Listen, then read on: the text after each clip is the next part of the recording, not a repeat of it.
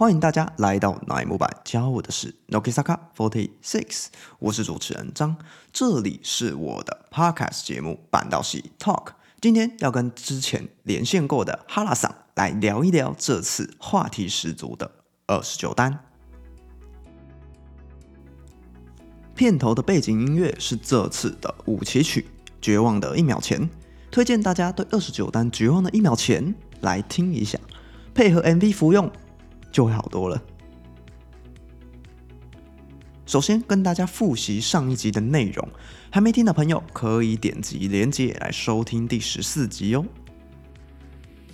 在第十四集里面，我们分成十个小题来做讨论，分别是：第一个是武崎生分成了两次发表，影响前后的资源分配不公；第二点是二十九单的二段式发表，吊人胃口，前所未有。第三点是武崎生空降不意外，但是有点过早。第四点是先前的内鬼输出选拔阵容一览无遗。第五点是二十九单的 C 位中西争议疑云是否能够胜任。第六点是局版的复活与否，中西端发神似平手，歌曲形态偏帅气曲风。第七点是 actually 的曲风特殊，舞蹈配置呈现伴舞，围绕在 C 位的意图明显。第八点是封面回收再利用疑云，有人模糊，有人变形。第九点是文春我大哥。第十点是史上最速自速王位争夺战，中西定时炸弹，冈本定时核弹。那这次哈拉呢，会针对空降、C 位疑云、举版风格、封面取材这四项主题来进行论述。让我们欢迎一直被听众敲碗多上几次节目的声音好听的哈拉桑登场，都走。嗨，大家好，好久不见，我是哈拉。然后今天想来跟张讨论一下，就是有关二十九单的各种各种疑云风波。是先从五期甄选开始讲，对吧？对，先从五期生开始讲。就五期生这次就是没有那个 showroom 的环节嘛，然后呢，公布的方式又是分成两次发表，就是因为一些学业的关系。然后呢，发表的时候又是一天一天，就是从 YouTube 上一天一天这样发表，就是就是粉丝们会第一次看到五期生的样子还有声音。对我觉得这个方式。真的是营运也是有想过很厉害，就是就是让粉粉丝们就是非常的有怎么讲，就是很有好奇心，然后就是非常的吊人胃口，然后就是大家都会非常关注哦，这是武崎生的孩子是是怎么样的孩子，然后哦有什么样的人进来，对我觉得这样子的行销手法是一个很聪明，就是但对粉丝来讲，我觉得诶。就是蛮痛苦的，就是你每天都要去看，但是也是很有新鲜感啦。对，没错，确实蛮痛苦的，但也都很期待每一天的发表。接着是武器空降的部分，会觉得很意外吗？还是营运太赶了这样？哎，武器升空降哈，这是二十九单，就是武器武器升空降，但是空降在乃木坂来说，就是并不是一个第一次出现的事情，因为像二级生、三级生、四级哦，对。每一期生其实基本几乎都是就是空降嘛，就是那一代就会让新进来的的的那一期生来担任 center 的 center 的位置。对，那这是五期生的话，空降对啊是不意外。但是说会不会过早嘛？嗯，我觉得也没有过早的问题，因为像当初当初就是二三四期都是哦一进来，啊甚至二期那时候更是就是哦哦。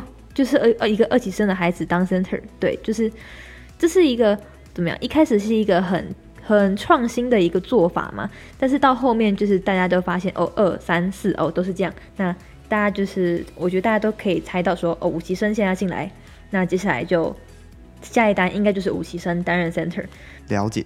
但是因为这一次的就是选 center 的这个，或是说选选五级生的这个 audition。它就不太像一个 audition，因为它没有 showroom 的环节，就是没有观众的一些投票之类的，它就变成哦，营运这样自己招人，就是他当然是有经过他们的那些就是投履历，呃，不是履历，就是投投那个叫什么来着？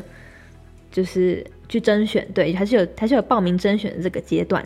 嗯嗯嗯，对，但是就是和往常之前的选人的活动都不太一样，所以我觉得可能是因为这次的甄选制度造成造成这是武习生进来，然后空降，就是会造成一些比往常更多的舆论。对，然后另外加上，就除了武习生空武习生空降并不是一个问题，就是因为每次基本上都是这样做，但是变成武习生空降之后。就是我不知道广大的网友非常厉害的那个搜寻的能力，然后我没想到这一次的 center 可能他之前的生活就是会有一些为人诟病的地方，对，所以才造成后续这么多在大家对于这次二十九单有非常多的声音，对我是这么认为的。然后，但是我并不觉得，嗯。一开始我也觉得中西这个小朋友就是可能之前的生活就是有点问题，我不知道之类的。但是就是到后面看了很多人评论，我也觉得怎么会让一个就是现在变成好像大家就是变成怎么会让一个十几岁的孩子然后去扛你看所有这种奶油版十几万的粉丝的一个一个一个批评或是一个舆论，就是这个公司真的是我也不太懂。公司到底想想怎么样？他真的很有可能，我自己个人认为，他真的很有可能是什么所谓的所谓的演上行销吗？我也不确定，说不定公司自己也不知道。哦，原来一个不小心选到一个 center，哦，没想到他就是有一些有一些故事之类的，这就不得而知了。我不知道公司是怎么选人的，对，就是选到一个这样子，就是比较有故事的 center。我也觉得让中西一人扛真的不行。原本的武旗生中西是 center 的话，然后又有人说，哦，是不是很像局版的风格？就是曲风，哎，好像有那么一点点像。然后就有人说，哎，是不是？哦，这真很像局版哦。然后，哎，又选了一个，就是武旗生这位孩子中西，哦，好像有点像平手哦。然后，然后就是非常多的舆论，就说，哎，是不是局版要起来了？哦，我觉得并没有，哎，我也觉得。局版就是根本就是另外一个团体啊，怎么可能会让乃木坂哦突然这一单哇风格巨变，然后把之前乃木坂的东西都打掉哦哦突突然出现一个呃什么局版风格的曲子嘛？我是不这么认为的。而且现在日向版呢、英版呢、那个日乃木坂呢，就是大家的曲子其实就是之前他们有访谈过，就是哦突然觉得这一首哦可能比较适合哪一个团体，他一些也没有到非常的。果断很很确定说哦哪个风格就一定是哪个团体的，所以我觉得曲风这一点就是不太有可能什么要让局版重新重新就是出现在哪部版里面。不论哪一团都会有相关的既定印象跟风格，但是有突破与创新的冲突，我觉得才会有机会走出同文层呐。就是这样子。好，然后呢，最后一点。封面回收再利用的疑云，有人模糊，有人变变形。嗯，这一点哦，我是有看，就是反正就是各大网络媒体之类的，他们就说，就是那个封面那个构想、那个设计，的确是某一个网站上，然后哦，好像是以前的东西，就是以前就在的，然后他这次哦，突然拿给奶木板二十九单来用，就是那个模板。对，然后大家就说：“哦，你怎么拿以前东西，或是什么就是抄袭的疑疑云？”但是应该不是啦，因为就是它是我个人认为它比较像是就是一个公司可能做了一个模板，但是一直没有拿出来用，然后就放在它的仓库仓库堆。冷静，冷静。就放在它的仓库堆里。对，然后哦，突然这次想要用了，然后就把它从仓库堆里挖出来。然后就来用，结果没想到就被大家发现哦，他就是一直都在那个，就是已经做好了，然后感觉很像给人的感觉很像在抄袭一样，对，但应该不是啊。但是呢，其他的那个有人模糊，有人变形，甚至我看不出来美月是美月，飞鸟是飞鸟，我真的非常的不开心。这到底是什么 奇怪的奇怪的选择啊？就是对大家应该应该跟大家的想法都一样。对啊，我根本看不出来那个谁是谁。然后哦，上一代还好好那么一些些。突然觉得昆虫挺好的。对啊，我哦，我真的不懂他这次的审美标准，就是这次封面的审美标准是是什么？就是我真的认不出来哪个成员是谁。对，这是我非常不满的地方。嗯哼，那大概就这样子。对，OK，感谢哈拉桑这次的访谈与讨论。那听众们有什么认同的、不认同的，或是还是对营运操作有点愤怒的话，留言一下，让我知道你们对二十九单的任何看法。以上是这期的内容，欢迎在 First Store 平台下留言你们对二十九单的看法。